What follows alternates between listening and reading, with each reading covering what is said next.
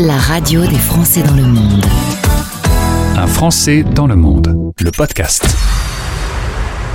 Vous avez le choix, rester dans un petit village de 5000 habitants en Ardèche avec le petit bruit de la rivière qui coule en arrière-plan ou se retrouver dans une grande ville du Canada. Nous sommes à Toronto avec notre invité Astrid Moulin. Ah bah, dis donc, dans ton nom, euh, il y a aussi encore un petit peu de l'Ardèche qui traîne. Astrid, bonjour. bonjour. Oui, c'est vrai que euh, rien qu'avec mon nom de famille, en général, on peut avoir une idée d'où je viens. C'est ça. tu es sur notre antenne aujourd'hui grâce à l'ambassade du Canada en France qui m'a donné tes coordonnées. Tu es blogueuse. tu as une frange tout le temps dans tes cheveux, donc quand il a fallu trouver le nom de ton blog, tu t'es inspiré de ça Exactement, puisque euh, quand j'étais euh, en, je faisais mes études, mes copains m'appelaient toujours, ils faisaient des, des, blagues avec mon ma frange. Hum. Et quand il a fallu créer le nom euh, en 2014 de mon blog, à l'époque, on donnait pas son, son vrai nom sur Internet, c'est pas très bien vu. Et donc j'ai joué avec ce frange à Toronto, Fringe Into. Voilà, Fringe Into, on va en parler dans un instant. Si tu veux bien, on recommence par le début avec l'Ardèche, les études à Montélimar et à Valence tout était fait pour que tu fasses euh, petite vie en France, euh, tu es commercial dans une grande boîte, euh, le train-train, etc. Puis un jour, tu te dis, bah c'est bien, bah, j'ai appris l'espagnol, je suis un peu nul en anglais, faudra peut-être que je me perfectionne, et tu te lances dans un PVT, la période galère du PVT, programme vacances-travail.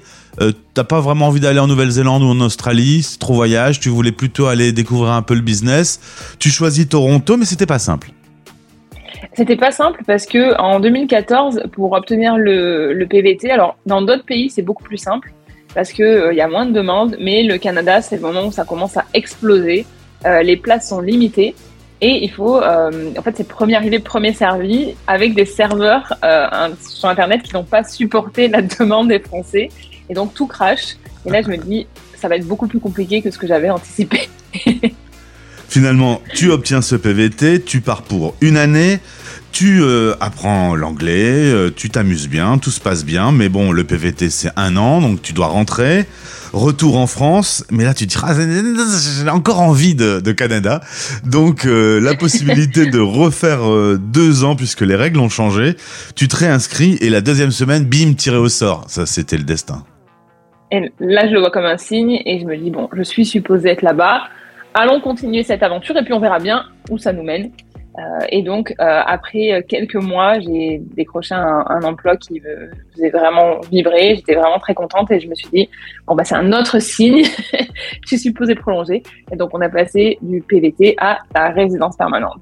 Alors, la résidence permanente, un boulot dans les réseaux sociaux euh, d'un stade, stade de la NBA. T'adores ça, ça se passe très bien. Et puis, un matin, t'arrives, on te dit, merci, j'ai plus besoin de vous. Exactement, parce que à l'américaine, quoi. En Amérique du Nord. C'est vraiment ça, ce qu'on voit dans les films. Euh, ça arrive en vrai. Euh, vous arrivez, on vous dit, il faut aller au bureau de, des ressources humaines. Vous ressortez, vous avez vos papiers euh, sous la main, vous avez rendu votre badge, on vous raccompagne à la porte et on vous dit, bon ben, on te donnera ton carton d'affaires euh, dans quelques jours. Ah ouais, c'est brutal. Qu'est-ce que tu veux à ton bureau? Ouais, tu récupères ton sac et tes clés et puis ouais, c'est assez. c'est vraiment comme on le voit à la télé. C'est pas exagéré pour les films américains. Bon, t'as rencontré l'amour, tu rencontres euh, ton petit copain qui est de Toronto. Euh, au final, tu vas développer ton blog. Te voilà blogueuse aujourd'hui. Tu fais de la radio sur euh, Radio Canada, donc c'est un média que tu connais. Donc Radio Canada, il y a la version francophone et anglaise. C'est ça. Radio Canada, c'est tout ce qui va être en français et CBC, c'est ce qui va être en anglais. C'est les mêmes bureaux, à Toronto, euh, mais c'est juste que c'est deux parties différentes parce qu'ils parlent pas la même langue. Tu as une chronique euh, une fois par semaine et, et, ce blog qui te prend beaucoup de temps parce que tu deviens une référence. Il y avait, lorsque tu as lancé ce blog en, en 2014, pas de site d'info en français pour les arrivants français. Tu étais la seule. Exactement, il y avait personne qui partageait en fait des vraiment la vie comme elle se passait, parce que vous allez trouver évidemment euh, les documents du gouvernement, euh, mais ça reste très très euh, officiel, très scolaire. Euh, que là, moi, je leur montrais vraiment ce que je faisais dans ma vie, comme un peu des fois quand maintenant je rencontre mes abonnés, ils me disent c'est un peu la grande sœur de la communauté francophone ici, parce que c'est élargi, c'est pas seulement les Français, c'est tous les, les personnes qui parlent français en fait dans le monde. Donc c'est génial parce que ça me donne l'occasion de rencontrer des gens de partout. Euh, mais c'était vraiment comme ce que je vais pouvoir leur dire, bah, attention, il faut faire vos papiers, il faut vous inscrire au consulat parce que si jamais vous arrête quelque chose pour vos papiers. Mais je vais aussi leur dire, c'est là-bas que vous trouvez la meilleure baguette et c'est dans ce resto-là que vous allez manger super bien. Voilà. Donc c'est vraiment l'aspect grande sœur à tous les niveaux. Alors c'est vrai que le français, quand il se dit je vais aller vivre au Canada, on le sait, sur notre antenne, c'est très souvent vers Montréal qu'il se tourne. Il se dit c'est facile, ça va être en français, c'est nos cousins. Euh, voilà. Alors, d'abord, même à Montréal, euh, c'est pas si facile que ça. Il y a quand même un choc culturel. Euh, mais euh, vivre sur Toronto, on connaît moins. Qu'est-ce que tu pourrais me dire sur cette ville? Pourquoi déjà tu l'avais choisi cette ville? Et, c'était quoi ta sensation, tes premières impressions quand t'es arrivé? Alors, moi, la première chose, quand il a fallu choisir la ville, quand j'ai eu mon PVT, c'est que je me suis dit que j'avais trois options.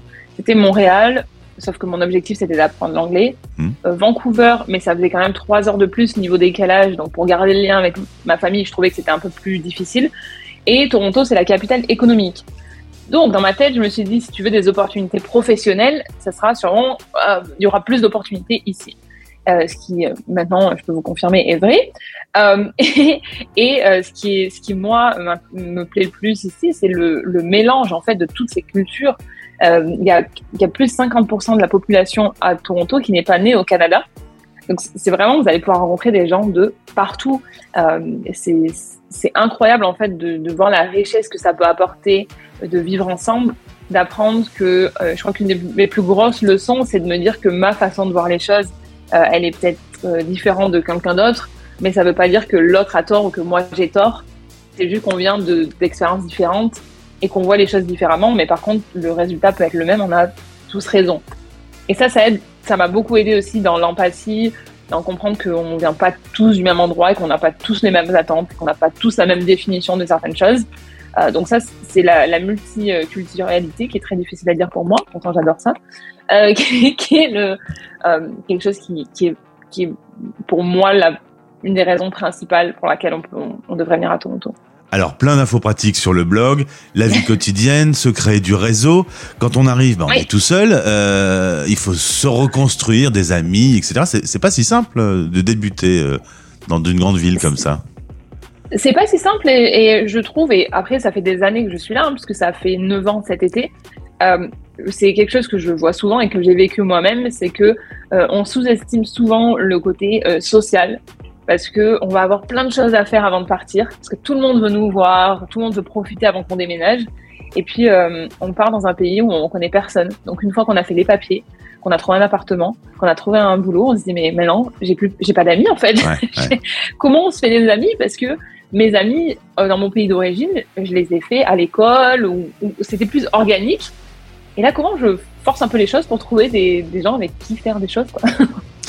Alors c'est devenu une référence. Euh, T'envie, c'est quand même. Euh, euh... Ouais, j'ai plusieurs. Euh, ça m'a apporté euh, énormément d'opportunités professionnellement. Ça c'est, ouais, ça c'est clair. c'est pas mon seul revenu aujourd'hui, mais tout ce que je fais aujourd'hui, c'est par rapport à ça. Très bien. Ouais. Voilà. Ça t'a ouvert les portes et donné accès à, à à de quoi en vivre, donc c'est quand même plutôt chouette. Voilà, et puis et puis et puis voilà ça, et puis les opportunités, des choses que j'aurais jamais pu faire ou que je, qui, je pensais. Là, euh, en juillet, je suis partie avec l'office de tourisme de Nouvelle-Écosse, justement pour créer du contenu, pour faire découvrir aux francophones. Ça, c'est des opportunités qui sont aussi incroyables de voir qu'on peut, on peut, à partir d'un blog qu'on avait créé à la base pour garder comme un album photo, euh, de voir aujourd'hui qu'on peut aider des gens, qu'on peut leur ouvrir des opportunités. Enfin, c'est vraiment, euh, ça a dépassé beaucoup plus que ce que, que j'avais imaginé. Ouais, parce qu'au début, en 2014, c'était principalement un peu garder le lien avec la famille qui était en France. T'avais pas imaginé que ça deviendrait euh, comme ça une référence euh, sur Toronto. Jamais imaginé que j'allais pouvoir aider d'autres personnes. Et c'est génial en fait de réussir à trouver un croisement entre notre passion, parce que moi j'adore créer du contenu, euh, et euh, pouvoir aider les gens. Donc ça, moi j'adore ce que je fais et ça a du sens pour d'autres personnes. Il n'y a pas, il y a pas, c'est pas tous les toutes les personnes qui peuvent dire que euh, elles ont réussi à trouver ce, cet, ce lien quoi. Mais dis donc, Astrid, le petit bruit de la rivière d'Ardèche s'éloigne. Si j'ai bien compris, tu étais maintenant de nationalité canadienne. Depuis janvier dernier, je suis officiellement française et canadienne. Alors, je précise française et canadienne parce que j'ai souvent la question. On me demande on si perd pas euh, la nationalité française, ouais. Non, alors non, non, on perd pas, on peut avoir les deux, euh, ce qui est génial puisqu'il y a beaucoup d'accords entre la France et le Canada. Et donc je suis officiellement euh, française et canadienne. Euh, j'ai pris l'avion il y a quelques semaines pour revenir de France et dans l'aéroport, il aurait fallu me voir à tenir mes deux passeports très fièrement. J'avais envie de les montrer à tout le monde tellement j'étais fière. C'est c'est un- une, une étape incroyable, incroyable. Et alors, euh, quand tu es à Toronto, tu accueilles les Français qui viennent s'installer là-bas. Et quand tu es en Ardèche, tu viens avec ton copain et tu fais guide de ce qu'est la France. C'est ça. c'est ça. Et euh, il est tombé amoureux de la France. Il adore la France. Et c'est aussi euh, pour toutes les personnes qui écoutent et qui peut-être déjà se disent que c'est compliqué d'être dans une relation avec un local quand on déménage dans un pays. C'est hyper enrichissant. Et quand on le ramène dans notre pays et qu'on le fait goûter tous les, enfin, il adore tous les plats, tous les vins que ma famille adore lui faire goûter. Et, euh, et pour euh, surtout avec le Canada, qui est un pays qui est pas vieux, euh, pour lui de découvrir la France. Il me dit, mais regarde comme c'est vieux, c'est ça ouais. tient encore. Voilà, il est passionné par ça. Et ça, c'est aussi, je veux dire, d'avoir cette opportunité-là, de rencontrer quelqu'un qui apprécie autant mon pays d'origine. Je suis hyper reconnaissante parce que c'est pas le cas de tout le monde. Donc euh, ça, c'est vraiment très, très, très reconnaissante. Astrid, ma toute dernière question. Euh, on en a parlé un petit peu euh, juste quand on s'est retrouvé pour préparer cette interview. Ça fait presque dix ans que tu as quitté la France.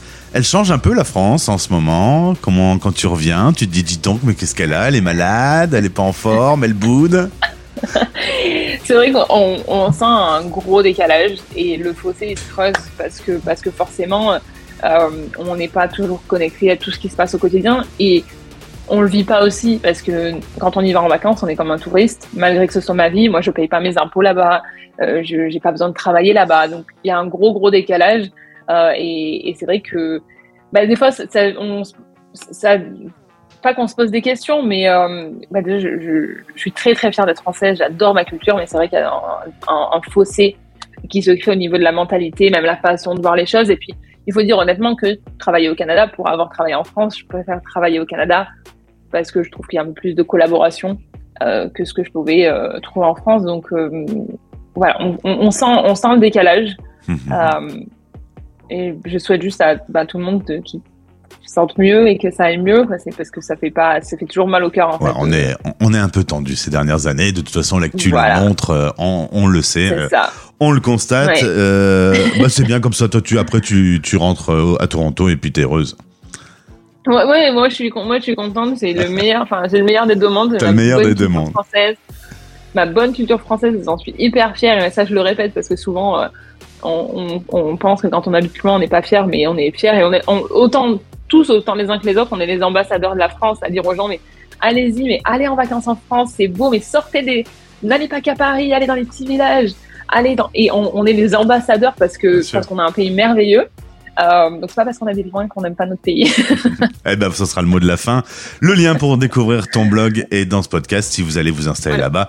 Passage obligé. Merci Astrid. Merci beaucoup pour ton accueil. Vous écoutez Les Français parlent au français, parrainé par Bayard Monde. Bayard Monde, c'est une équipe de 30 délégués présente sur 5 continents pour vous abonner au magazine Bayard et Milan.